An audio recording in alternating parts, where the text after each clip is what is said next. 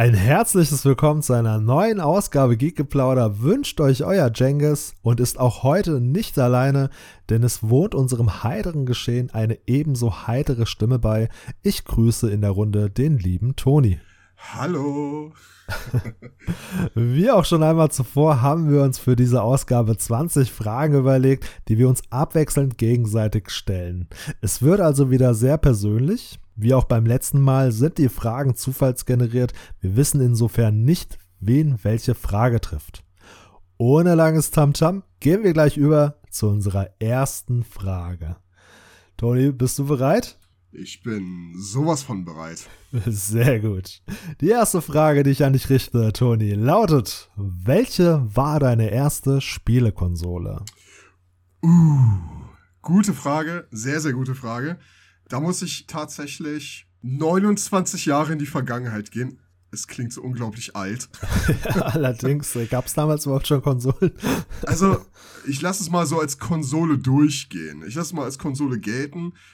Und ich lasse es auch mal als meine Konsole gelten, obwohl es ganz offensichtlich ein Gerät meiner Eltern war. Aber es war so das, was ich, äh, meine erste Berührung mit Videospielen und in dem Fall mit Computerspielen. Und zwar habe ich das erste Mal gespielt an einem Schneider CPC 464. Uraltes Gerät, welches Spiele auf Kassetten, also wirklich Kassetten gespeichert hat. Krass. Für heutige Gamer wahrscheinlich unvorstellbar. Es gab auch einen Joystick und sowas und da gab es so, so Basic-Spiele. Wir hatten, glaube ich, nicht so viele Games damals. Ich kann mich an, an so eine Art Pac-Man-Klon erinnern. Oder irgendwas, was, was so ein bisschen mit Türen war und so. Äh, da war ich vier Jahre alt, drei oder vier Jahre alt.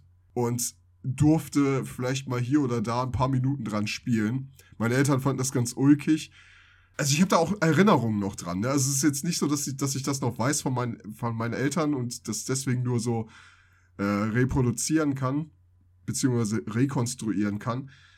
Sondern ich weiß noch, wie das war, vor diesem Bildschirm zu sitzen und mit diesen, mit diesen Tasten und dieses Kassettenlaufwerk.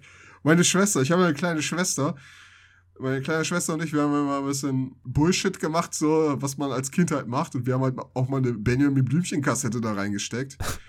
Und ich, ich habe noch in Erinnerung, dass es keine gute Idee war.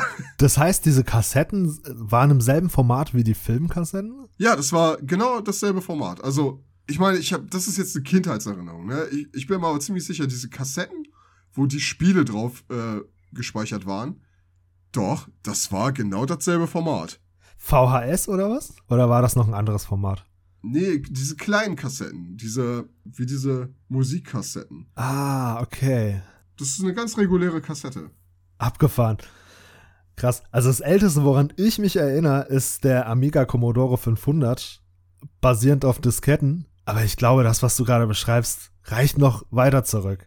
Ich weiß nicht um die Aktualität dieses Mediums äh, zur damaligen Zeit. Für mich war das ich meine, ich habe das gar nicht in Frage gestellt. Das war irgendwie, ich meine, komm, die erste Berührung mit einem Videospiel. Ich meine, das ist, das ist so ein einschneidendes Erlebnis für, für einen Menschen.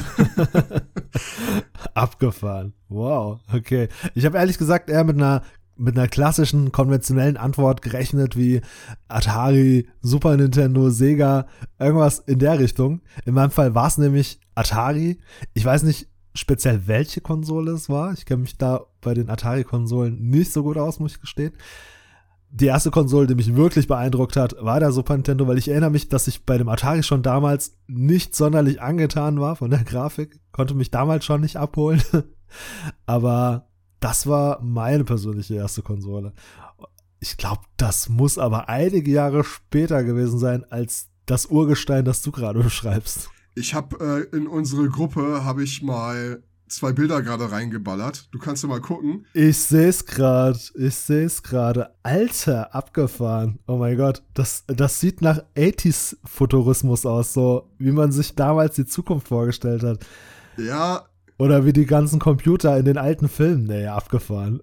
Also, wenn man sich so die Games anguckt, nachträglich bin ich richtig traurig, dass ich dieses Ding nicht mehr habe und ich denke, ich werde es mir, mir holen, ey. Ich werde es mir holen. Wahrscheinlich irgendwo da draußen jetzt ein Zuhörer erstmal bei Ebay schön 100 Euro draufgelegt. Ne? Die wissen Bescheid, Tony, dass du dir jetzt einen holen willst. Ich meine, ganz ehrlich, gibt es etwas Nostalgisches als alte Computerspiele auf einer Kassette? Komm schon. Aber wie gesagt, ich habe ja schon, ich habe ja schon eingangs erwähnt, ich, ich werde mich jetzt bemühen, äh, das Ding wieder ranzuschaffen. Äh, tatsächlich hat diese Fragerunde mich, mich dazu sehr impulsiv inspiriert. Ich werde ähm, dann am besten berichten einfach. Ja, und ich würde dir äh, raten, diesmal vielleicht nicht mehr deine Benjamin Blümchen-Kassetten hineinzuschieben. Äh, das, das klingt, das klingt irgendwie falsch. Das klingt irgendwie, als, als würde es ein Synonym für irgendwas sein.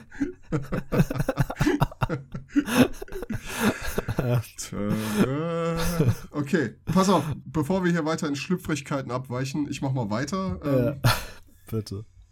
Welche ist deine Lieblings-Anime-Serie der 90er?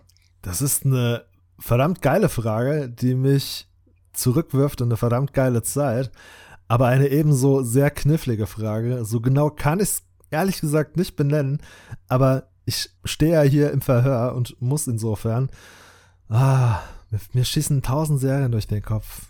Aber wenn ich meine Lieblings-Anime-Serie aus den 90ern benennen muss, verdammt, jetzt hast du mich echt. Es sind einige gute dabei, ne? Viele gute dabei, ja. Mir fallen Serien ein wie Ranma einhalb oder auch ganz früh habe ich gerne geguckt Saber Rider in The Star Sheriffs, Robin Hood, Peter Pan, das sind so Serien, die hatte ich auch schon des Öfteren erwähnt. Jene, mit denen ich aufgewachsen bin.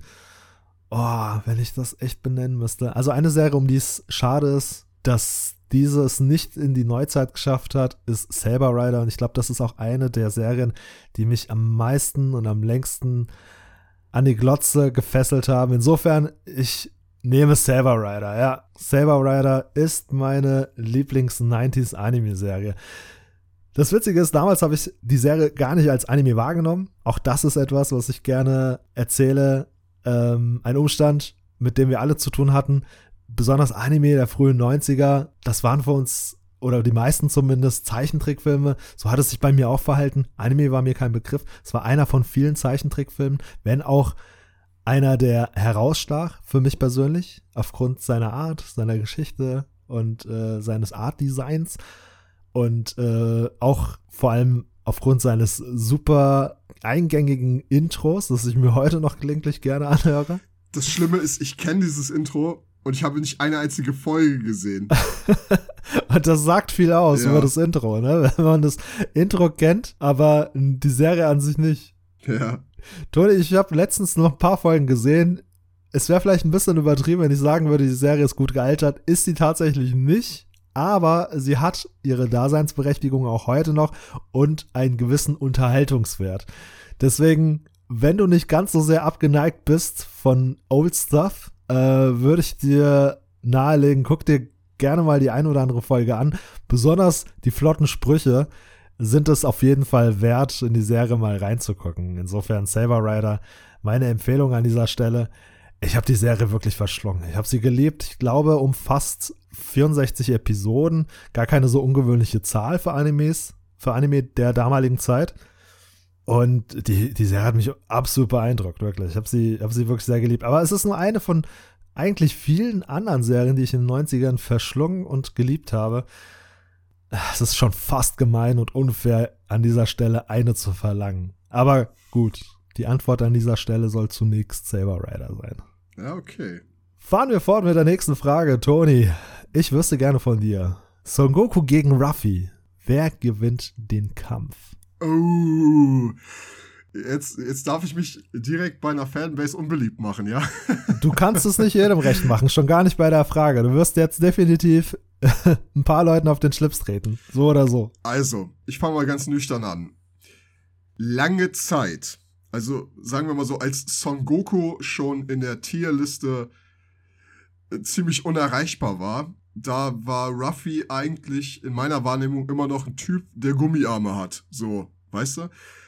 Ich habe dann aber irgendwann weitergeguckt und ich meine, die, die One Piece ähm, Charaktere entwickeln ja unabhängig davon, dass sie sich in der Persönlichkeit wirklich krass entwickeln und sie das wunder, wunderbar inszenieren, werden die auch stärker und kriegen krassere Fähigkeiten und ähm, ich muss sagen, Ruffy ist zu dem Zeitpunkt, wo, wo ich jetzt äh, in der Story angekommen bin, ist da schon ein ziemlicher Macker und der ist schon ziemlich krass. Aber der Ultra-Instinkt von Son Goku, ich finde, es ist so ein serienübergreifendes Level.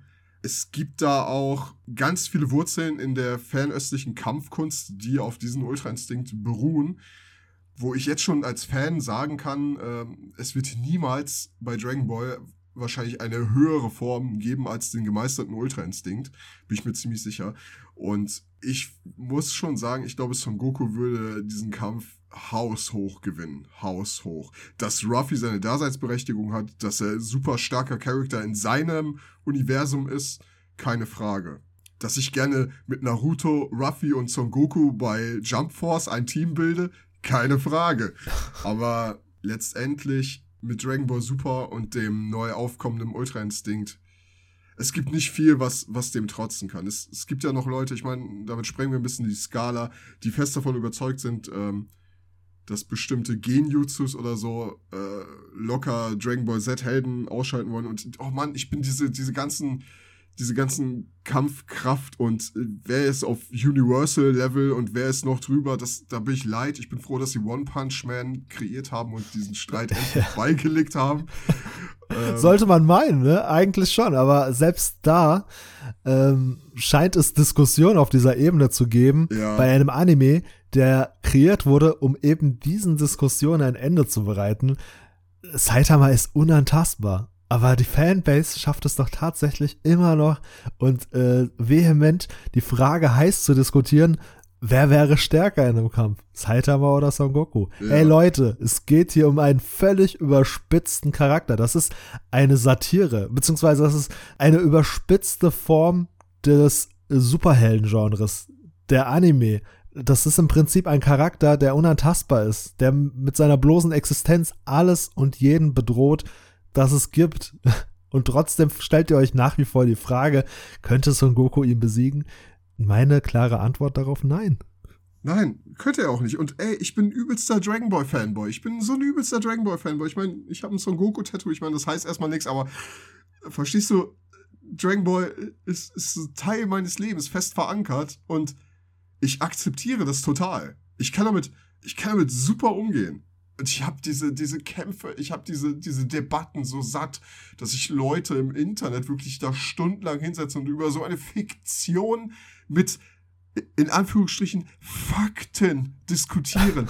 Das sind Fakten. Das sind keine Fakten. Das, das ist alles, das ist alles ein künstliches Universum. Das hat sich jemand ausgedacht. Da gibt es keine Fakten. Das ist, ah. Aber jetzt hast du mich getriggert. Ja, Son Goku ist stärker. Also Son Goku ist stärker als Ruffy und, und zeigt diesen Leuten Tengen, Toppen, Guren, Lagern. Und die vergessen ihren ganzen Glauben an Anime-Kraft. Zeig, zeigt ihnen den super, super Tengen, Toppen, ja, Guren, Lagern. Ja, auch noch so ein weiterer Anime, der ebenso wie Dragon Ball die Eigenschaft hat, es auf die Spitze zu treiben und äh, ständig die eigenen Rahmen und die eigenen Grenzen zu sprengen.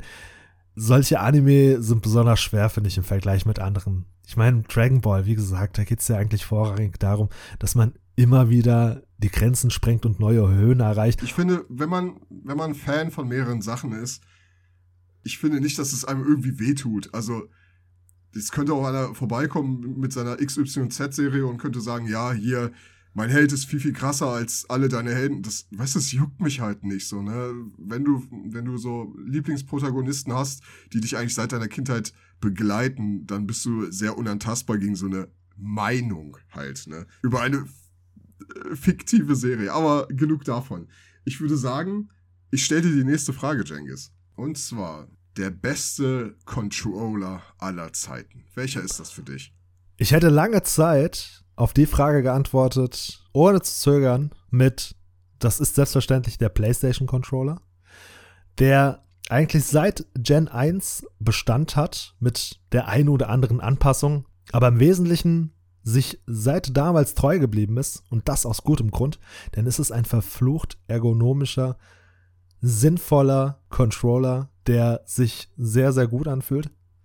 Aber, und das ist ein großes Aber, ich habe mir tatsächlich in den letzten Jahren einen Controller gegönnt eines Drittherstellers und ich hätte niemals geglaubt, dass ein Dritthersteller etwas so Gutes zustande bringen könnte. Nicht umsonst befindet er sich unter dem Feed unserer Instagram-Seite. Und zwar ist es kein geringerer als, vielleicht sollte ich erstmal den Claimer an der Stelle positionieren, keine Werbung. Wir kriegen keine Knete dafür. Also es ist werbelose Werbung. Aber es ist der SN30 Pro von 8BitO. Toni, ich weiß nicht, ob du den Controller kennst. Ich habe den auf jeden Fall auf der Instagram-Seite gesehen, aber ich hatte ihn noch nie in der Hand. Im Prinzip ist es ein SNES-Controller, dem man noch zwei Analog-Sticks gespendet hat. Ja, genau. Und ich hätte im Leben nicht gedacht, dass ein SNES-Controller so gut harmonisiert mit Analog-Sticks. Hätte ich im Leben nicht gedacht, wirklich. Und ich muss sagen, dieser Controller erfüllt fast alle meine Bedürfnisse. Natürlich muss ich dazu erwähnen, ich bin kein Shooter-Gamer, also ich spiele wenig bis gar keine Shooter-Games, keine Ego-Shooter. Insofern, ich weiß nicht, ob der sich für den Zweck gut eignen würde, aber wofür er geradezu perfekt und prädestiniert ist, ist natürlich Retro-Gaming, das definitiv. Darüber hinaus auch Role-Playing-Games lassen sich perfekt damit spielen. Ich habe noch nie, seit ich meine Switch habe, die Joy-Cons benutzt, aus der Switch rausgezogen. Ich benutze eigentlich, wann immer ich meine Switch an die TV anschließe, immer mein SN30 Pro in Verbindung mit der Switch. Und ich muss sagen, das ist der mit Abstand für mich beste Controller, den es auf dem Markt gibt. Auf jeden Fall zumindest in Verbindung mit der Switch und in Verbindung mit Retro Gaming. Ach, der ist kompatibel, ja? Der Controller ist mit so ziemlich allem kompatibel. Es ist nämlich ein äh, Bluetooth-basierter Controller. Das heißt, du kannst ihn im Prinzip an jedes Gerät anschließen, der auch Bluetooth unterstützt. Und das trifft ja auf so ziemlich jede Konsole heutzutage zu. Von PC über Switch bis hin zu meinem Raspberry Pi 4 habe ich es ausprobiert. Überall konnte man ihn problemlos verbinden. Also es ist wirklich eine sehr unkomplizierte, sehr komfortable Angelegenheit. Von Jump'n'Runs über Rollenspiele bis hin zu Racern. Mit diesem Controller lässt sich fast alles problemlos spielen. Dafür, dass das eine werbelose Werbung war, sie dann doch ein bisschen ausladend geraten. Ja, nö, aber ich, ich sag mal, wenn der Controller so gut ist, wie du sagst, dann muss man auch nicht viel Werbung dafür machen. Ne? Also ich habe zum Beispiel nicht fette Werbeclips irgendwie auf Facebook gesehen oder so, wo der mir so propagandiert wurde. aber wenn du sagst Bluetooth, ich werde es mir, mal, ich mir mal reinziehen, Jengis. Also klingt gut. Macht es. Ist auf jeden Fall ein beliebter Controller und das nicht umsonst. Berechtigterweise hat der seinen guten Ruf verdient. Genug dieses Controllers, wer mehr darüber erfahren will, dem kann ich nur nahelegen, besorgt euch den SN30 Pro. Kommen wir zur nächsten Frage. Lieber Toni, das ist auch wieder eine spannende Frage, oder beneide ich dich nicht drum. Lieber Comics oder Mangas? Ganz klar Manga. Also ich habe mittlerweile auch ein Repertoire aus Comics angesammelt. Ich bin aber sehr vorgeprägt durch Manga und mag halt diesen fernöstlichen äh, Kunststil sehr gerne, so dass ich auch viele Comics habe, die aus dem Raum China und Japan kommen. Also wirklich Comics, Comics. Und äh, als Kind hatte ich ja immer hier Mickey Mouse Hefte und sowas und lustiges Taschenbuch. Und dann kam irgendwann der Tag, Da kam meine Mutter mit einem lustigen Taschenbuch um die Ecke und das war dann so das letzte lustige Taschenbuch, was ich mir reingezogen habe als Kind. Und dann kam irgendwann der erste Manga und seitdem Team Manga. Ne? Ich glaube, es liegt auch ein bisschen an den Themen, die halt äh, da angesprochen wurden. Aber wenn wir von Comics sprechen, dann ist ja eine Mickey Mouse ist ja jetzt wirklich nur so, ich sag mal, ähm, ja, so, so, eine, so eine Kindheitserinnerung. Es gibt da ja weitaus naja, ich meine Marvel DC und so, aber ich weiß nicht. Ich bin, ich bin mit Manga groß geworden und also das, die Frage ist für mich gar nicht so schwer, ehrlich gesagt, Cengiz. Also. Ist als Außenstehender eigentlich auch nicht schwer drauf zu kommen. Äh, wenn man dich kennt, dann weiß man ja auch, dass du eine Affinität hast fürs Fernöstliche, auch was Anime angeht, die Kultur. Insofern eigentlich, eigentlich schon fast naheliegend, dass Mangas dir mehr zusagen als Comics. Es gibt aber ein paar Comics, die ich unglaublich gut finde, aufgrund der Tatsache, wie sie gezeichnet sind. Ähm, ich glaube, Phantom hieß das. Ich weiß nicht, ob du das kennst. Ist das der in dem lila Strampelanzug?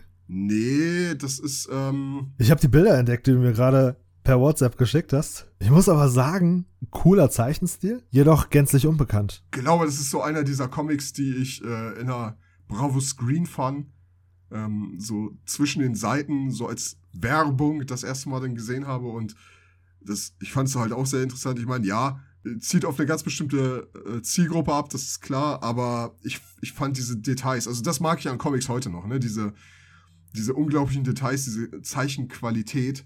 Und ich finde, man merkt aber auch, dass ähm, heutige Mangaka da hier und da wirklich Einflüsse bekommen haben, weil ich finde, dass auch die Manga-Qualität mitunter sich zwischendurch wirklich gebessert hat. Aber jo, das wäre meine Antwort auf die Frage. Weißt du, ich bin da eigentlich voll bei dir, so gern ich Comics auch habe. Mangas sind aufgrund meiner, meines Werdegangs auch eher das Medium, zu das ich tendiere. Ich muss aber sagen, ich habe damals immer so ein bisschen neidisch rübergeschielt zu den Comicheften, aus dem einfachen Grund, dass die bunt waren und Mangas schwarz-weiß. Das ist eine Tatsache, an der ich mich heute nicht mehr störe. Aber damals, so als Kind, äh, Jugendlicher, hat mich das schon, hat mich das schon gestört ein bisschen. Es war ja schon ein Highlight, wenn mal so ein Manga so ein paar farbige Seiten hatte, ne? Auf jeden Fall, so die ersten Seiten. Aber dafür hat ein Manga halt auch nur 5 Euro gekostet, ne? So ein dicker Manga-Band im Vergleich so ein Comic-Heft von einem Drittel, was so ein Manga-Band beinhaltet, hat dann irgendwie das Dreifache gekostet.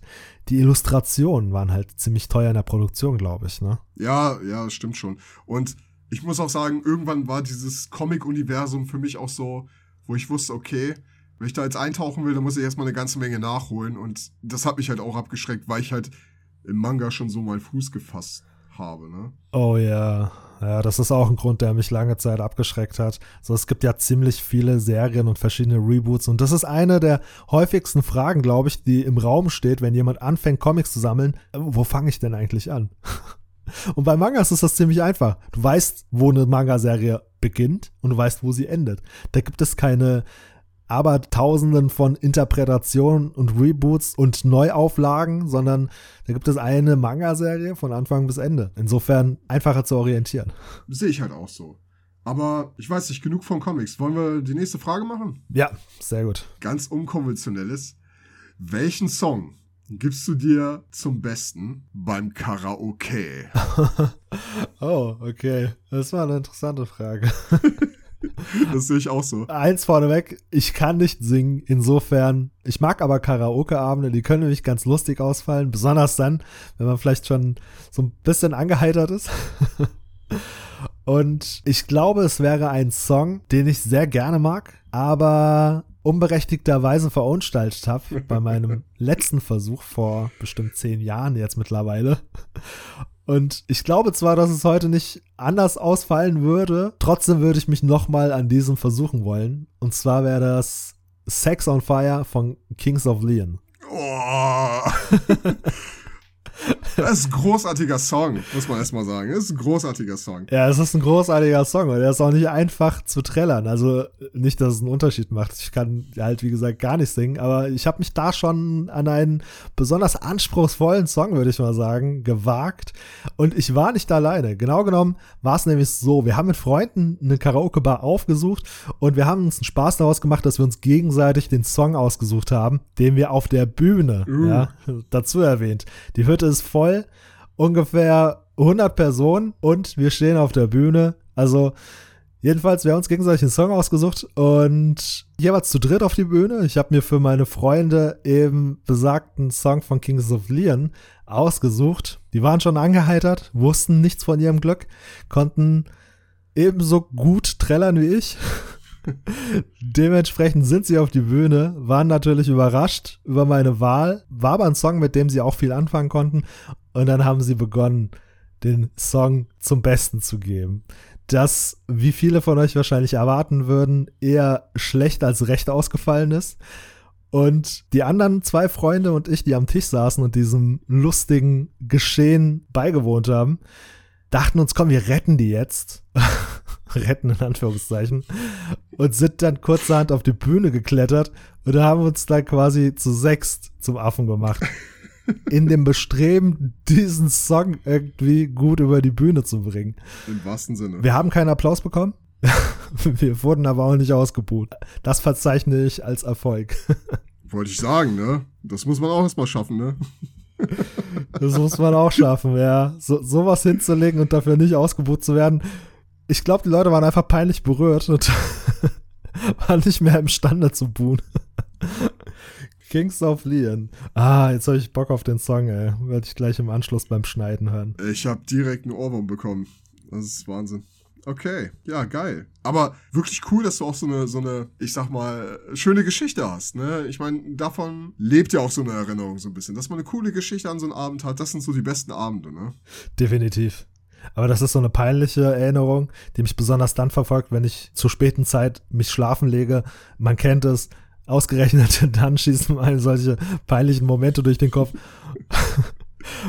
Und man fragt sich, denken diese Leute, die beteiligt waren, heute noch darüber nach? ich ich sehe dich so im Bett, so mit der Bettdecke, mit aufgerissenen Augen, so die Decke anstarrend und dann, The sex is on fire. ja, in etwa. Äh, wir bleiben bei dem Thema mit unserer nächsten Frage, denn sehr themenverwandt. Welche Band, lieber Toni, würdest du gerne mal live sehen? Uh, ähm, großartig. Es gibt eine Band, die ich schon ganz lange höre, aber noch nie live gesehen habe, und das ist Baby Metal. Ich weiß nicht, ob dir das was sagt, Baby Metal? Nee, tatsächlich nicht, aber ich äh, stelle mal eine vage Vermutung auf, Musikrichtung Metal?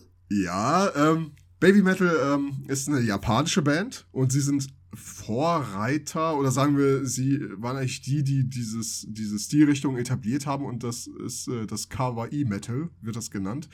Und ähm, du kennst ja, in Japan ist das ja so, äh, wenn die neue Bands machen, dann gibt es ja diese, diese Idol-Castings, ne? Ja. Und da, wo Bands wie Perfume oder so zum Beispiel ähm, äh, entstanden sind. Und die, die waren vorher Sakura Gakuin, hießen die, glaube ich. Und dann haben die, wenn ich mich recht entsinne, irgendwann diese Baby Metal Band gegründet. Und das ist halt Metal mit japanisch poppigem Inhalt es ist eine ganz, ganz neue Sache und die meisten Leute ganz am Anfang, als es dann auf YouTube das erstmal rausgehauen, gesagt, äh, was ist denn das? Und ich so, Alter, das ist genau meine Musik, ne? Und äh Krass. Das klingt jetzt erstmal nach zwei sehr gegensätzlichen Musikrichtungen. Ja, aber die haben was losgetreten. Es gibt mittlerweile einige Bands, äh, die genau auf dieses äh, Klischee aufgesprungen sind und es ist halt wirklich Metal Sound und dazwischen halt so dieses, diese bunt, fröhlich, poppigen japanischen Passagen. Aber Baby Metal, muss man sagen, hat auch sehr schöne Gesangparts, sehr schöne Vocals. Und ich kann das sehr gut hören. Ich kann das sehr gut hören. Und es gibt da eine riesen Szene mittlerweile. Es ist eine wirklich große Szene. Krass. Es gibt auch einige Metal-Fans, die das mittlerweile, also so alteingesessene Metal-Fans, die das halt wirklich auch gut finden. Kennst du Bring Me the Horizon? Also es klingelt, aber ich kann es gerade nicht zuordnen. Ist mir aber definitiv ein Begriff. Bei denen war ich, ähm, bei denen war ich zum Beispiel sch äh, schon auf dem auf dem Konzert und die haben jetzt zusammen äh, auch was gemacht und da, da hast du richtig gemerkt, so die Szene so, boah, ja, das geht voll ab, das kann man ruhig hören. Und also Bring the Horizon für den Baby Metal cool und umgekehrt und so haben die sich halt zusammengeschlossen und ähm, Ich weiß, das ist nicht unüblich, aber hat die Band, die du gerade genannt hast, musikalisch einen Beitrag zu einem Anime geleistet? Kann das sein? Oh, nee, nicht, dass ich wüsste. Nicht, dass ich wüsste, aber kann auch sein, dass ich da nicht up to date bin. Aber das ist ja, in der Regel ist es ja ähm, gang und gäbe, dass sowas mal passiert. Da gibt es ja einige Bands, die das machen. Aber tatsächlich äh, wüsste ich das nicht. Aber für jeden, der Baby Metal nicht kennt und gerne mal eine etwas ausgefallenere Musikrichtung hören möchte, äh, kann ich das wärmstens empfehlen. Die habe ich leider nicht live gesehen. Eine Freundin von mir hat die live gesehen. Ich bin immer noch ganz neidisch. Aber irgendwann werde ich da stehen auf diesem Konzert. Ich werde den Fuchsgruß machen und ich werde jetzt nicht weiter ausschweifen, weil man kann sehr viel zu Baby Metal erzählen, aber ist schon eine der besten Bands, ja. Rammstein hätte ich sonst auch gesagt, aber auf ein Rammstein-Konzert zu kommen, ist ungefähr so wahrscheinlich wie vom Blitz getroffen zu werden, denke ich. ne? So schnell wie die Karten ausverkauft ja. sind. Aber ja, das, das wäre jetzt meine Antwort. Aber Baby Metal, wenn man die sehen möchte, hat man die Chance im eigenen Lande? Also treten die international auf? Oder muss man sich dazu ins Heimatland Japan begeben. Beziehungsweise darf man sich ins Heimatland begeben, natürlich. Sowohl als auch. Also es gibt da, die haben die Touren halt auch und die waren halt auch schon in Deutschland. Also so ist es nicht. Aber die Show in Japan, da habe ich auch die eine oder andere DVD. ähm, wenn die dann im, im Dome sind da, das, das ist, boah, das ist wirklich, das ist ja schon fast, fast ein religiöses Ereignis. Also wirklich, wirklich krass. krass, okay, cool. Ja, mich hast du auf jeden Fall gecatcht. Ich werde mir das anschließend definitiv anhören. Alleine schon, weil ich unheimlich neugierig bin, wie sich Pop mit Metal verträgt. Dann mache ich mal weiter mit der nächsten Frage. Ich bin bereit. Super, ist eine Frage, mit der ich persönlich nicht viel anfangen könnte. Ähm, Flug auf die Bahamas oder Roadtrip durch Europa? Flug auf die Bahamas wäre auf jeden Fall was sehr Geiles. Ich bin nicht wenig angetan von tropischen Urlaubszielen und ich glaube, wenn man so an tropische Urlaubsziele denkt, dann schießen mir Orte durch den Kopf wie Hawaii, Bali und nicht zuletzt auch Bahamas. Aber bei all der Neugier und der Liebe für das Exotische, ich muss sagen, ich bin relativ wenig in Europa rumgekommen. Ich war mal in Tschechien, Polen, Italien, Frankreich, aber ich muss sagen, ich finde, Europa ist mitunter eines der geschichtsträchtigsten Kontinente unseres schönen Planeten und insofern würde es mich auch sehr reizen, mal einen Roadtrip durch das wunderschöne Europa zu machen. Insofern lautet meine Antwort eindeutig Roadtrip durch Europa. Okay. Ich finde es auch besonders reizvoll, mit dem Auto, Wohnmobil, Motorrad, whatever, auf der Straße unterwegs zu sein. Da ist man halt unheimlich flexibel. Ne? Wenn du unterwegs auf irgendeinen schönen Fleck triffst, dann bleibst du da stehen und verweilst dort ein bisschen. Und die Möglichkeit ist dir zwar auch gegeben, wenn du mit dem Flugzeug unterwegs bist, beziehungsweise wenn du am Urlaubsziel bist, aus einem Flugzeug aussteigen mittendrin wird ein bisschen schwer.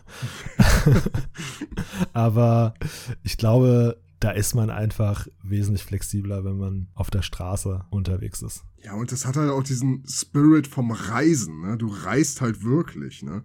Und wirst halt nicht nur von A nach B transportiert, sag ich mal. Genau, richtig. Und du kannst die Regie übernehmen, wie gesagt. So wie es dir beliebt, dort verweilen, wo immer du möchtest. Ähm, das ist schon ziemlich, ziemlich reizvoll. Ne? Was die meisten Leute machen, ne, lassen sich halt, wie du gesagt hast, transportieren von einem Punkt zum anderen. Du landest dann in irgendeinem so Resort. Besonders schade finde ich es immer, wenn Touristen hauptsächlich in solchen Resorts verweilen, statt sich irgendwie die Umgebung, das Land anzugucken. Äh, da hättest du auch genauso gut im eigenen Land bleiben können. Ne? Resorts gibt es ja auch zu Genüge. Es wäre auch echt nix für mich, muss ich sagen. Ne? Also so irgendwie an der Promenade vergammeln oder sowas, da bin ich, weiß ich nicht. Ja, eindeutige, schnelle Antwort, definitiv Roadtrip durch Europa.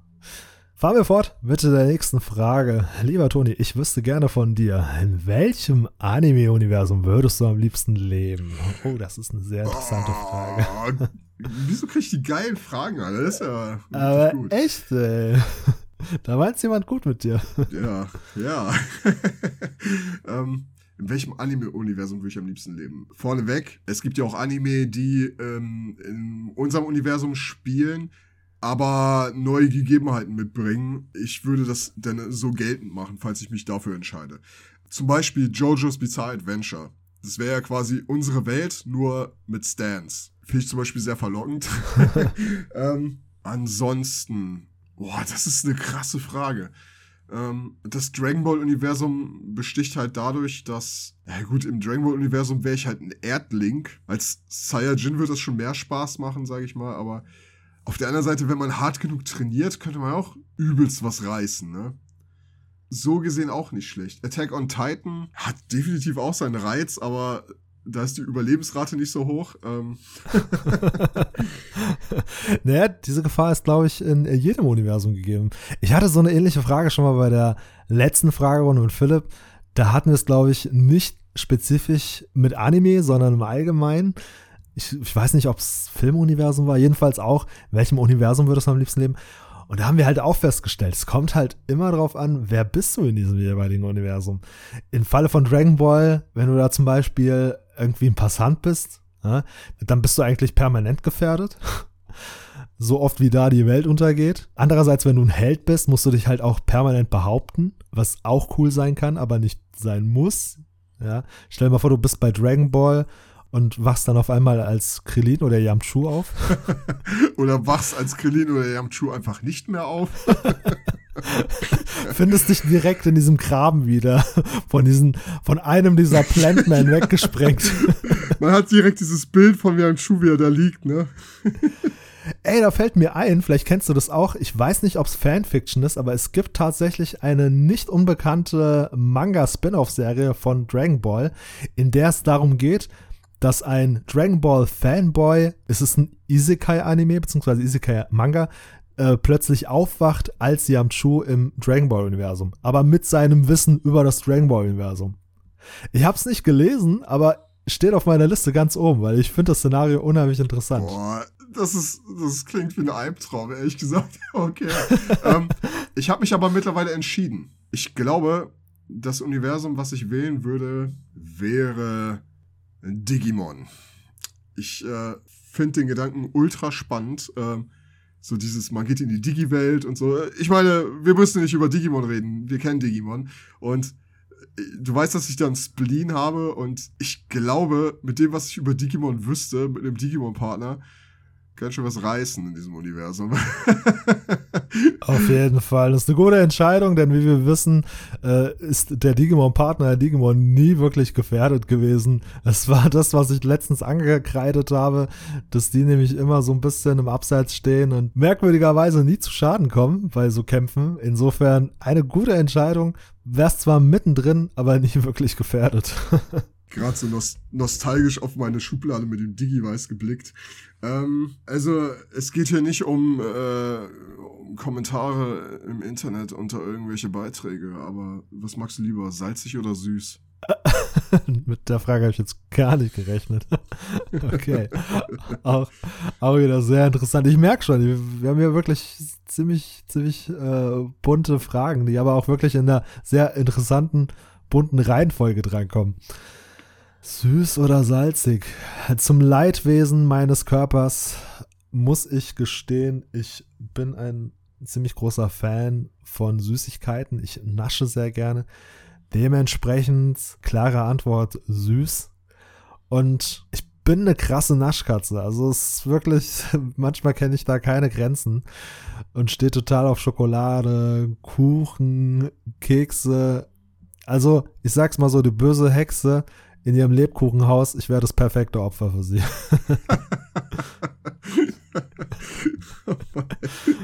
weißt du, so die, die Hexe Hände reimt. Ah, Jengis. oh. Und ich schieb sie beiseite, geh weg und knabber an ihrem Haus. Am, am, am, weißt du, du gehst da gerade lang mit so einem Snickers in der Hand und die Hexe denkt sich, ha, den schnapp ich mir. Oh, herrlich, herrlich. Ja, wir brauchen diese Peinlichkeit nicht weiter ausführen. Deswegen kommt hier auch schon die nächste Frage an dich, Toni. Ja, bitte. Oh, da kommt schon wieder eine geile Frage, muss ich gestehen. Toni, hast du dich im Gaming jemals an einem Speedrun versucht? Oh, ja, tatsächlich. Und jetzt, jetzt muss ich so ein bisschen ein auf äh, Boomer-Kind machen. ich habe Speedruns schon gemacht bevor es cool war. Im Ernst, ich habe gibt eine Geschichte dazu. Metal Gear Solid 1 auf der PlayStation 1. Ich habe das bis zum Erbrechen gespielt, dieses Spiel. Und ich äh, hatte damals äh, einen Klassenkamerad, der jetzt wirklich einer meiner besten Freunde ist. Und für uns war Metal Gear das Leben. Ne? Wir waren, keine Ahnung, 12, 13 Jahre alt und haben Metal Gear Solid 1 auf PlayStation gespielt. Und das war, wir fanden dieses ganze Universum so cool. Aber wir haben das Spiel auch schon einige Male durchgespielt. Und das wurde irgendwann zu einem Sport, das Spiel durchzuspielen. Krass. Ohne Witz, es war, es verging eigentlich keine Woche, wo man gesagt hat, ja, okay, wie oft hast du es jetzt diese Woche durch? Ja, dreimal. Und du, ja, auch. Weißt du so, das war. Und also es war unterbewusst ein Speedrun, aber ich würde sagen, das ist so der erste Speedrun in meiner Laufbahn als Videospieler als Speedruns eine Sache waren, habe ich mir das mal angeguckt, aber ich habe es da nie so gemacht im Sinn von, ja, ich will auch mal einen Speedrun machen. Also wenn dann, ne, back in the days, aber sonst so heutzutage. Ich, ich könnte es mit Metal Gear nochmal versuchen. Ich weiß eigentlich auch noch, wo alles ist, das ist nicht das Ding, aber ja, und Crash Bandicoot 2 vielleicht. Crash Bandicoot 2, ich meine, Crash Bandicoot 2, beziehungsweise Teil 3, da war ja Speedrun ein elementarer Teil des Spiels. aber, aber nee, ansonsten, heutzutage klares Nein, damals auf alle Fälle. Speedruns sind zwar interessant, aber es steht so ein bisschen im Widerspruch zu meinem Erkundungsdrang. Aber ich glaube, Speedruns passieren sowieso nicht im ersten Anlauf. Ich glaube, Speedruns macht man ohnehin erst nachdem man das Spiel einmal durchgespielt hat.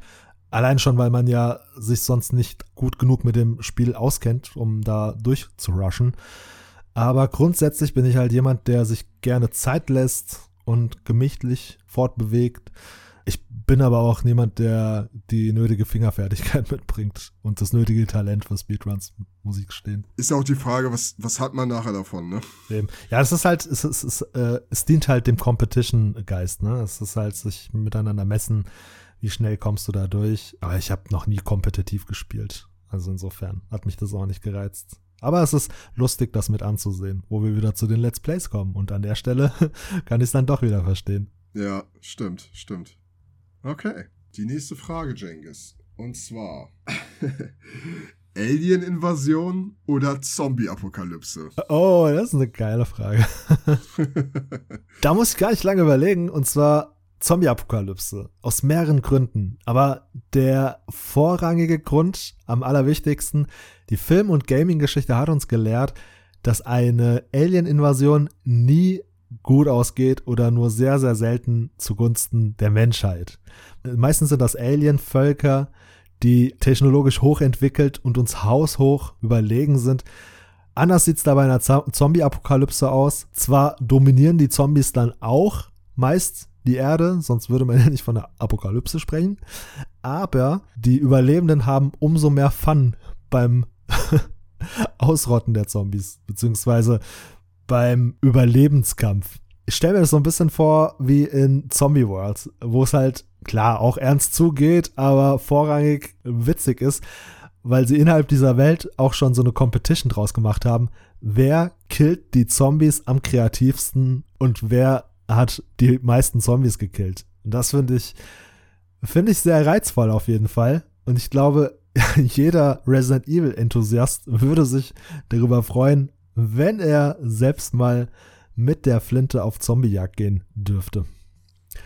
Insofern, ja. Ganz kurz dazu, äh, du meinst jetzt, also Zombie World kenne ich tatsächlich nicht, aber du meintest nicht Zombie Land, oder? Oh, was rede ich denn? Zombie-Enthusiast, aber dann den Filmtitel falsch preisgeben. Ja, natürlich, Zombie Land. Ich kann es so gut verstehen. Ey, so eine Typ 3 Zivilisation, die würde uns auch einfach nur abernten. Da, da, ich meine, in Film ist es, bei, bei, bei, bei Alien-Film ist es sogar noch so ein bisschen, da ist ja noch Spielraum gelassen, aber machen wir uns nichts vor. Wir, vom heutigen wissenschaftlichen Stand wissen wir, wenn wirklich eine äh, Zivilisation kommen würde, die uns so sehr überlegen ist, dass sie sogar da von da reisen kann, wo wir nicht mal hingucken können, da wäre kein Spielraum. Da wären wir eine Batterie. Mehr wären wir da nicht. Das definitiv. ja. A la Matrix vermutlich ja. befänden wir uns dann alle im Tiefschlaf und würden dann nur noch als Energiequelle dienen für eine übermächtige Zivilisation. Also, wenn uns jemals Wesen aus einer anderen Welt besuchen sollten, dann bleibt nur zu hoffen, dass sie uns wohlgesonnen sind, denn ansonsten können wir alle einpacken. Ja, wollen wir hoffen, dass, dass die uns nicht so behandeln würden, wie wir die Lebensform unter uns behandeln, ne? Auf jeden Fall. Aber interessant wäre auch, was es bisher noch nicht gegeben hat, eine Kombination aus beiden Szenarien. Oh, Alter. Ja, so, so, so eine, so eine Alien-Rasse, die sagt, ah, das sind die Menschen. Wollen wir mal gucken, wie sie mit Stress umgehen können und setzen einfach Zombies bei uns aus. Daher abschließend definitiv kann ich nur noch mal betonen, eine Zombie-Apokalypse wäre schon was Feines. Vorausgesetzt, es herrschen die richtigen Umstände und ich bin bewaffnet. ja. Dann kommen wir zur nächsten Frage. Auch wieder eine sehr interessante. Und zwar, Toni, möchte ich wissen, Du hast die sieben Dragon Balls gefunden. Was wünschst du dir? Oh. Was wünsche ich mir? Tausend extra Wünsche, nein. nein. Ähm, okay, ich habe die sieben Dragon Balls gefunden. Was wünsche ich mir? Ähm, also man könnte jetzt so Floskeln raushauen wie Frieden auf der äh, Welt oder dass keiner mehr Hunger leidet. Das könnte ich jetzt so droppen um äh, ein Bild von mir darzustellen als ein Mensch, der bewusst diese Themen äh, im Fokus hat, was ich habe. Was dir aber keiner glauben würde, also ersparen wir uns das doch alle gerade. genau, weil jetzt stell dir mal vor, du bist wirklich in der Situation mit deinem menschlichen Bewusstsein, mit, ich sag mal, der profanen Sichtweise eines Menschen, der sich alles wünschen kann. Was würde ich mir wünschen? Da gibt es ein paar Optionen. Das erste, was mir einfällt, ist eigentlich Unsterblichkeit, weil ich denke, wenn man unsterblich ist, hat man die Möglichkeit, viel zu bewirken. Es geht mir nicht darum, äh, den Tod zu vermeiden. Du kannst ja immer noch sterben, ne? Also Unsterblichkeit im Sinne von, man altert nicht mehr, so wie Oberteufel Piccolo. Ja, ist ja trotzdem, ne, Son Goku ist ja trotzdem durch seinen Bauch durchgeflogen und dann war auch Ende im Gelände, aber. Unsterblichkeit ist im Anime und Comic ein sehr dehnbarer Begriff. Hast du den Film Lucy gesehen? Mit, na, wie hieß sie noch gleich? Scarlett Johansson hieß sie. Richtig. Ja, habe ich gesehen, habe ich gesehen. Und ähm, in diesem Film wird ja ganz interessant dargestellt, wie sie so ein hohes Bewusstsein erlangt und dieses Wissen dann an die Menschen weitergibt. Und ich, ich glaube, dieser Film, dieser Message, der dieser Film hat, so dieses, das höchste Maß aller Dinge ist Wissensvermittlung an die nächste Generation und weitergeben. Ich glaube, da ist ganz viel dran. Und ich denke halt nicht im Sinne von, ja, ich bin unsterblich, dann kann ich mein Leben lang King of Queens gucken oder sowas, sondern im Sinne von äh, Unsterblichkeit, wie viele gute Dinge kannst du tun, wenn du weißt, dass du für immer Zeit hast? Ja, das stimmt. Aber idealerweise bist du ein Mensch, der zu seiner Lebzeit gute Dinge tut und vielleicht sogar Dinge von solch großer Tragweite, dass sie die nächste Generation dazu inspirieren, es dir gleich zu tun. So dass es gar nicht erfordert, dass du unsterblich bist und dein gutes Schaffen, dein gutes Tun fortsetzt, sondern die nächste Generation dazu inspirierst, deinem Vorbild nachzugehen. Okay, alles klar. Also, damit haben wir jetzt den Wunsch ausgehebelt. Deswegen hätte ich gerne einen neuen Cybertruck von Tesla. Bitteschön, Toni, nicht zu danken.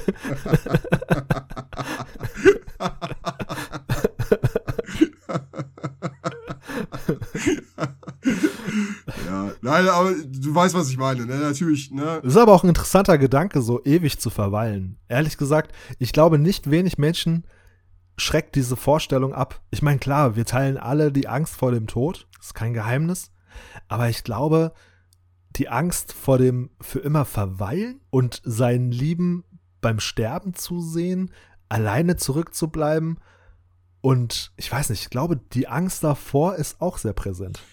Die Sichtweise der Dinge ändert sich ja immer mit deiner neuen Position und ich glaube, sobald du ich glaube, der Mensch hat dieses Potenzial, dass, dass er halt in jeder Situation, ich sag mal, die Chance hat, neu anzufangen. Und ich glaube, es gibt da so einen tollen Film von so, von so einem Mann, der über 20.000 Jahre gelebt hat. Also, ne, so ein hypothetischer Film. Und ähm, der beschreibt halt diesen Werdegang auf, auf der Erde, was er halt die ganze Zeit gemacht hat und sowas. Und ähm, er ist ganz emotional auch, wenn er dann über, über Verwandte spricht und so, die er dann zurücklassen musste und sowas. Und ich meine, du fängst an, eine Familie zu gründen und du siehst deine Kinder altern und du nicht. Weißt du, was ich meine? Ich, ich glaube, das ist eine Bürde, die nicht jeder tragen kann. ich denke jetzt auch aus pragmatischer Sicht ist das ein bisschen ungünstig. Ich meine, irgendwann wird mir auch des Lebens ein bisschen überdrüssig, könnte ich mir vorstellen.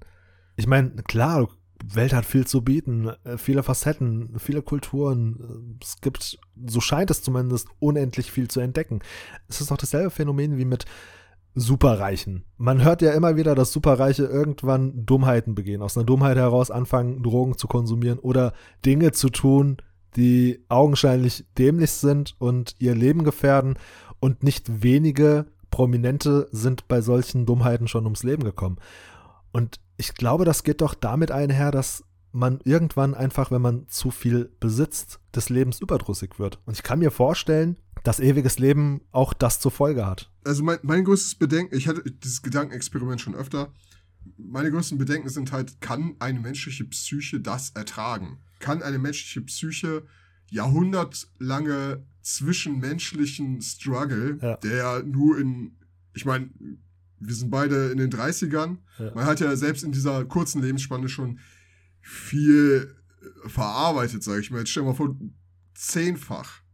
Und ähm, ich weiß nicht, ob, ob das, das menschliche Bewusstsein dafür ausgelegt ist. Aber hey, wir werden es rauskriegen. CRISPR-Cas9 wird es schon irgendwie regeln. Aber hey, machen wir weiter? Ja, gerne doch. Magst du lieber Sommer oder magst du lieber Winter, Jengis? Alter, mal ganz kurz, wieso, wieso hast du diese, du stellst mir so geile Fragen und ich komme mir, magst du lieber süß oder salzig? Magst du Sommer oder Winter lieber? Hä? was, was, was ist das denn? Weil ich einfallsreich bin und du nicht. Das wirkt echt so, als wärst du ein bisschen uninspiriert. So. Lieber Lollis oder Schokolade? Jenkins, magst du eigentlich lieber hell oder dunkel? oh Mann. Äh, nee, aber, aber trotzdem, gute Frage. Sommer oder Winter? Was denkst du? Also beides hat seine Vor- und Nachteile natürlich. Aber ich war schon seit klein auf ein unheimlich großer Fan von Winter Wonderland.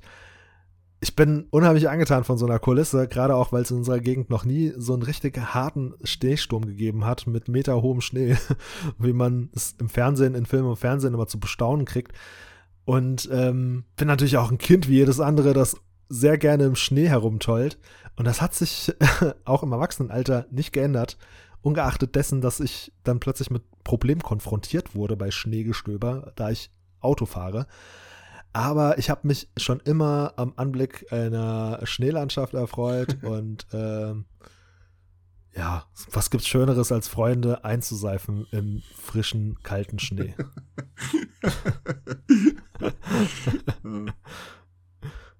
Schön. Hätte ich gar nicht gedacht, ehrlich gesagt. Ich, ich hätte gedacht, du bist ein Sommertyp, ehrlich gesagt. Ja? Ja, schon. Weil ich immer so froher Natur bin, ne? weil ich immer so heiter bin und lachend durch die Gegend laufe. Du hast den, den, den Sommer im Herzen. ja, quasi, richtig. Nee, aber tatsächlich, wie gesagt, ich, klar, freue ich mich auch über gutes Wetter. Ähm, aber grundsätzlich sagt mir der Winter dann doch etwas mehr zu. Meine gemütlichste Vorstellung ist die eines tobenden Schneegestöbers vor der Tür und du sitzt in so einer klassischen rustikalen Holzhütte am Lagerfeuer beziehungsweise am Kamin. Wäre ein bisschen ungünstig, wenn du Lagerfeuer in der Holzhütte machst. Ist ja richtig kuschelig da draußen im Schneesturm. Auf jeden Fall. Ah, herrlich. Winter, auf jeden Fall. Setzen wir fort mit der nächsten Frage. Toni, du beherrschst plötzlich drei weitere Sprachen. Welche wären das? Okay, ähm, ich könnte jetzt meinen Japanisch-Lernprozess einfach voranschreiten lassen, indem ich Japanisch sage. Aber es, das ist vielleicht langweilig. Die Sprache will ich mir selber beibringen. Russisch. Russisch würde ich nehmen. Ich würde ähm, Chinesisch, also Mandarin, würde ich nehmen. Alleine schon, weil es halt auch viele Parallelen zum Japanischen hat, zumindest was die, die Kanjis angeht. Äh, eine darf ich noch, ne? Ähm, ja, lass mich mal überlegen. Ähm, Klingonisch, nein. ähm, Könntest du auch auswählen. Kön könntest du. Also wäre wär auch kein Problem. ja, aber mit was für Leuten kann ich da reden? Mit Leuten wie uns. Toll. Auf jeder Comic-Con könntest du dich problemlos verständigen. Ist echt so. Das, ich habe schon wieder ein Flashback zu, zu diese, diese Szene von äh, Big Bang Theory. Da wo, kennst du diese, hast du Big Bang Theory geguckt? Ja, aber ich muss mich outen. Nur sporadisch, ehrlich gesagt. Ich habe es bisher noch nie von Anfang bis Ende geguckt. Aber es könnte sein, dass ich die Szene kenne, die du jetzt beschreiben willst. Ja, es gibt eine Szene, wo, ähm, wo Sheldon gegen seinen Erzrivalen, ach, ich, mir fällt sein Name nicht ein. Der Trekkie, ne? Beziehungsweise der, der von der Besetzung von Star Trek. Ja, genau, genau. Ja, ja. Ähm, Oh, wie hieß der noch gleich? Hab's auch vergessen. Ah, Mann. Ich weiß es, ich hab's, ich hab's, es ist Will Wheaton. Ach, richtig. Will Wheaton. Und ähm, er sitzt doch da irgendwie am Nebentisch und guckt ihn an und dann sagt er doch, glaube ich, auf Klingonisch, Rache wird am besten kalt serviert oder so. das, ist, das ist so eine ikonische Szene. Nee, ähm, dritte Sprache. Wow. Okay, kann man, darf man Latein dazu nehmen? Klar, ist zwar eine tote Sprache, aber auch eine Sprache. Ja, ich, ich habe jetzt vom praktischen Nutzen gedacht. Ne? Also Chinesisch und Russisch, da hast du schon mal mit Englisch zusammen riesen Bevölkerungsgruppe, mit der du dich unterhalten kannst. Auf jeden Fall alleine mit Chinesisch ein Siebtel der Weltbevölkerung ungefähr. Und dann ähm, habe ich halt praktisch gedacht. Ich glaube, wenn man Chinesisch und Japanisch kann, dann ist Koreanisch auch nicht mehr so weit weg. Und naja, Latein halt, du kannst dann medizinisch halt ordentlich was reißen, ne? Also, das war jetzt wirklich sehr, sehr wirtschaftlich gedacht, aber das wären so die drei Sprachen. Ja, auf jeden Fall sehr interessante Sprachen. Und wie du schon gesagt hast, ne, muss man mit einberechnen, Englisch, die Muttersprache Deutsch, beherrschst du ja sowieso schon Japanisch, ähm, bringst du dir gegenwärtig selbst bei. Und äh, mit Chinesisch, Russisch und Latein, ey, Wahnsinn. Und wenn man jetzt bedenkt, dass es tatsächlich Menschen gibt, die sprachlich so begabt sind, dass sie sich das auf die Brust schreiben können, diese Sprachen tatsächlich zu beherrschen, das ist krass und bemerkenswert. Ja, finde ich auch. Also, da ziehe ich auch echt meinen Hut vor, ne? Definitiv. Da macht sich so eine Ehrfurcht breit. Ich finde das absolut krass und bestrebenswert, wenn man sich derart in etwas hineinknien kann. Aber ich glaube, da gehört halt auch so ein gewisses Talent dazu. Ne? Man kennt es ja, es gibt besonders sprachlich begabte Menschen, denen es einfacher fällt als anderen, sich eine neue Sprache anzueignen. Auf der anderen Seite gibt es ja Leute, die Podcasts machen. Ne?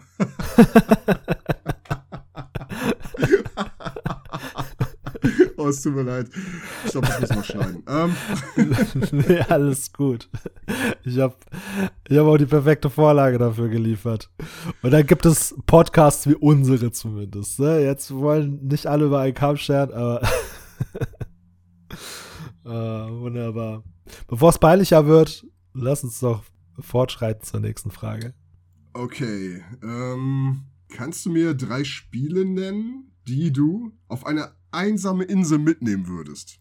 Auf eine einsame Insel, okay. Also, ehrlich gesagt, wenn ich an eine einsame Insel denke, dann ist mein erstes Bedürfnis nicht Gaming.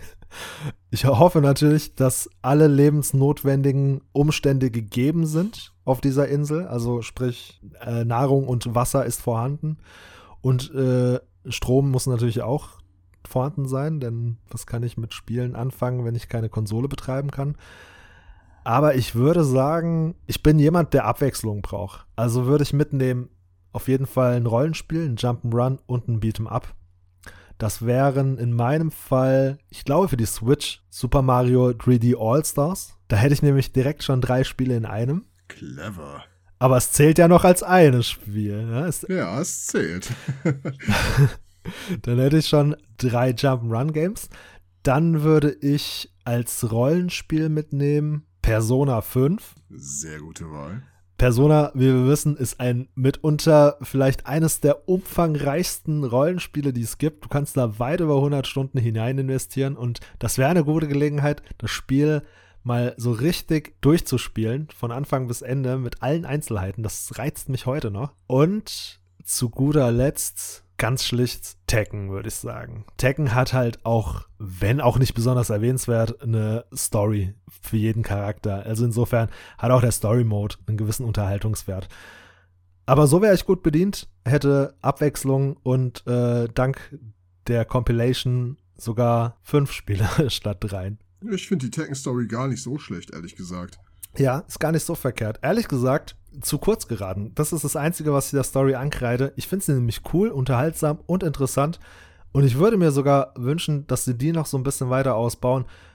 Mortal Kombat macht es ganz gut. Mortal Kombat, finde ich, ist die Story stellenweise besser ausgebaut und mehr vorhanden als im Falle von Tekken. Ja, das stimmt schon. Dann fahren wir fort mit der nächsten Frage. Wir bleiben auch jetzt wieder beim Thema, denn ich wüsste gerne von dir, Toni. PlayStation, Xbox oder Switch? Okay, schnell beantwortet. Ähm, Xbox habe ich nie gespielt. Nintendo Switch habe ich mittlerweile, finde ich auch sehr gut. Aber ich bin ein PlayStation-Kind.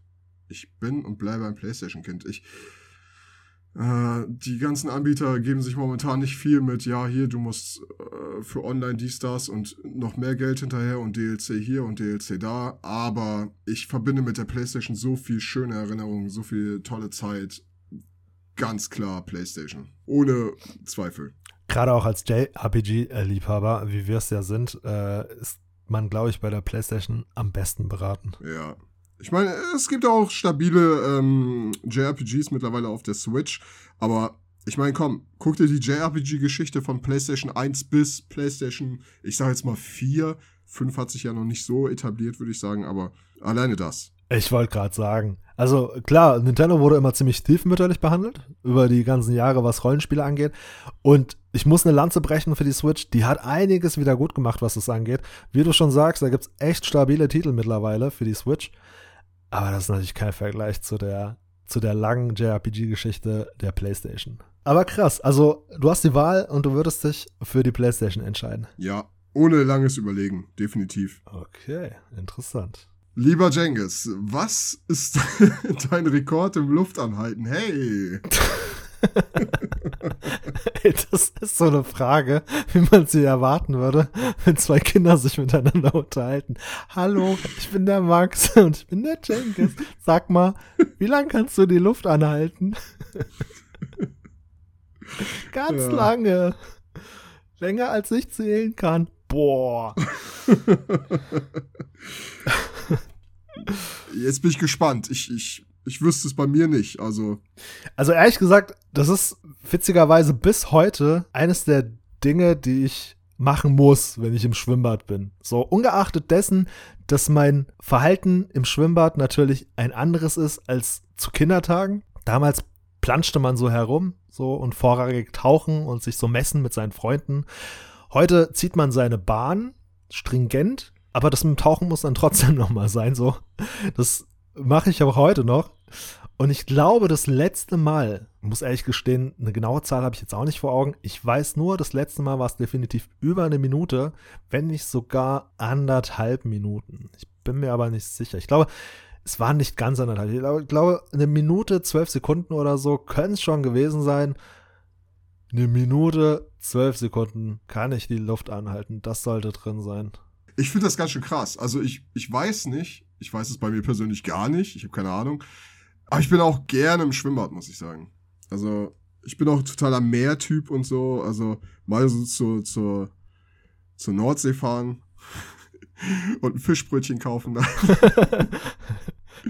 nee, aber ich habe ich hab gute Erinnerungen an Cuxhaven, aber ansonsten ähm, krass, krass, Jengis, Respekt. Auf jeden Fall, das hat mir auch eine Menge Respekt bei meinen Freunden damals eingebracht. Wir haben nicht schlecht gestaunt. Keine Ahnung, wie lange ich es zu Kindertagen konnte, aber es war schon, es war, es war doch der Schwanzvergleich zur damaligen Zeit, oder? Ich weiß, das haben wir doch alle gemacht, so.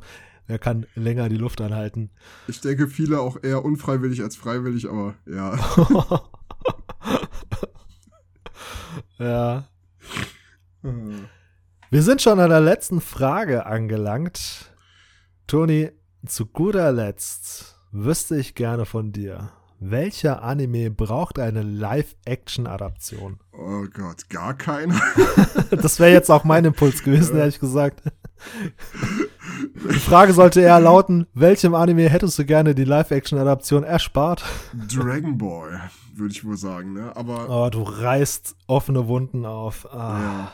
Aber aber das ist vielleicht ein ganz guter Punkt. Oh, warte mal, meine Yu-Gi-Oh! Karten sind umgekippt. Okay, ähm, so.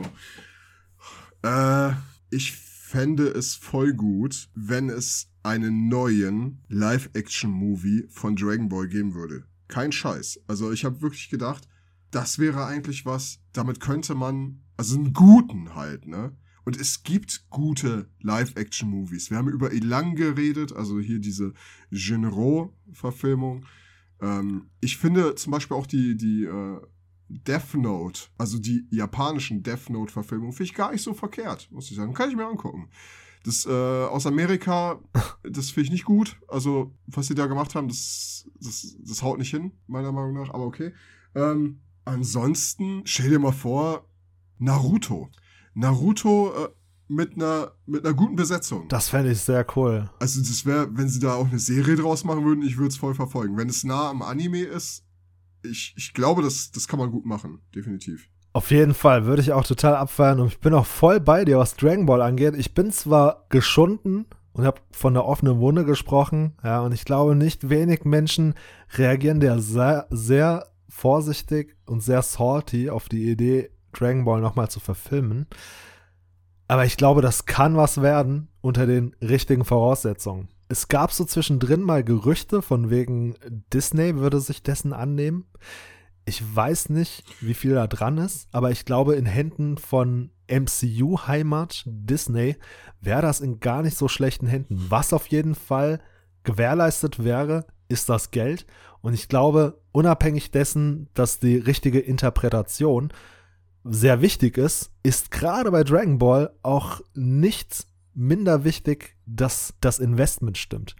Denn ich glaube, es gibt nichts Schlimmeres, wie wir auch schon mal leider bezeugen mussten, nichts Schlimmeres, als wenn diese heißgeliebten Key-Attacken, die wir aus Dragon Ball kennen, am Heimat-PC produziert werden für wenig Geld und es dann halt einfach nicht schön anzusehen ist. Dragon Ball hat zwar weit mehr zu bieten, aber das, womit man, glaube ich, Dragon Ball am meisten assoziiert, sind doch wohl die Ki-Attacken. Mal mindestens das Kamehameha. Ja, schon. Ja, und auch alleine die Aufmachung der Charaktere. Also, das muss halt wirklich stimmen, so, ne? Und ich meine, brauchen, wir brauchen nicht über Dragon Ball Evolution reden, aber das ist alles, aber es ist einfach kein Dragon Ball Film. Das, oh, oh es macht, es macht mich, ich werde schon wieder wütend, ey. Ja, die Wut teile ich und teilen wahrscheinlich auch Abermillionen von Fans. Dieser Film hat keinerlei Daseinsberechtigung. Und ich weiß, wir hatten es schon mal in einem Gespräch und ich werde dessen nicht müde zu betonen, dass Interpretation nichts Verkehrtes ist, aber eine Interpretation eine Grundlage haben muss, auf der sie basiert. Und diese Dragon Ball Perversion, ja, ich will sie nicht Interpretation nennen, denn das ist eine Perversion, die ist so weit von der Vorlage abgedriftet und hat das Wichtigste und der größte Fehler dabei, wesentliche Bestandteile, die den Charakter von Dragon Ball ausmachen, ignorant über Bord geworfen und zudem auch nicht viel Geld hinein investiert. Das kam halt auch noch dazu, obwohl das nichts gerettet hätte. Aber das in Kombination miteinander hat halt diese Katastrophe zu verantworten, die sich Dragon Ball Evolution nennt. Ich stell mir vor, du bist junger Mensch und übelster Dragon Ball Fan und bist so ein bisschen darauf angewiesen, dass, dass deine Eltern das so zulassen und äh, dir auch mal ein Fünfer Taschengeld mehr geben, dass du ne, jetzt in der damaligen Zeit dir auch sowas ermöglichen kannst. Und dann kommen deine Eltern und sagen, ja Mensch, lass uns doch mal gucken, was das ist. Du redest die ganze Zeit davon, wir sind jetzt interessierte Eltern, zeig uns das mal, wollen wir mal diesen Film gucken. Und du gehst mit deinen Eltern ins Kino und selbst deine Eltern sagen, so eine Scheiße guckst du dir an? Du kriegst kein Geld mehr von uns. Verstehst, was ich meine? Wie willst du sowas, wie willst du sowas rechtfertigen? Weißt du, was ich meine? Und ja, glaub mir, Fall. diese Situation wird es gegeben haben. Die wird es, es wird Menschen geben, die davon betroffen sind. Und wie willst du dich da rausreden? Willst du sagen, nee, das ist nicht Dragon Ball. Doch, da steht Dragon Ball. Der heißt Son Goku. Weißt du, was willst du machen? Du bist verloren. Auf jeden Fall, ey. Definitiv. Ja, und ich weiß auch nicht, wie die Beteiligten noch ruhig schlafen können. Ich weiß, dass die Beteiligten sich mehrfach entschuldigt haben in den letzten Jahren. Und es tröstet mich auch zu wissen, dass es vielen Beteiligten die Karriere gekostet hat, man hat irgendwie danach nie wieder was von denen gehört. Zu Recht, ja. Wer das zu behaupten hat, oh Mann, ey. Naja, wollen wir nicht weiter in dieser Wunde herumpulen. Aber deine abschließende Antwort nochmal, Toni, wäre zu dieser Frage. Ja, dann bleibe ich bei, ich bleibe einfach bei Naruto, denke ich, ne? Naruto wäre eine coole Wahl. Würde mich auch sehr interessieren. Vorausgesetzt, die richtigen Leute sitzen dahinter. Dann ähm, bin ich auch schon bei meiner letzten Frage, Jengis. Und zwar, Hast du jemals etwas zu naschen ins Kino geschmuggelt? Was ist denn das schon wieder für eine Frage? Wo kriege ich immer diese, diese komischen Fragen? Wie lange kannst du deine Luft anhalten? Süß oder sauer? Winter oder Sommer? Hast du schon mal was ins Kino geschmuggelt? Also nur mal für die Zuhörer jetzt an der Stelle, ne? Das ist jetzt nicht so, dass wir uns hingesetzt haben und jeder schreibt zehn Fragen auf. Das, das sind zufällig bestimmte Fragen wir wussten vorher nicht, wer welche Fragen hat und sowas, ne? Und ähm, die Fragen stammen zwar von uns, aber wir haben nicht festgelegt, wer, wen die Frage trifft. Insofern kann ich nur davon ausgehen, dass es da oben jemand nicht gut mit mir meint. ja, und hast du Jengis? Oh Mann. Ja, wenn, dann bestimmt nicht mit Absicht.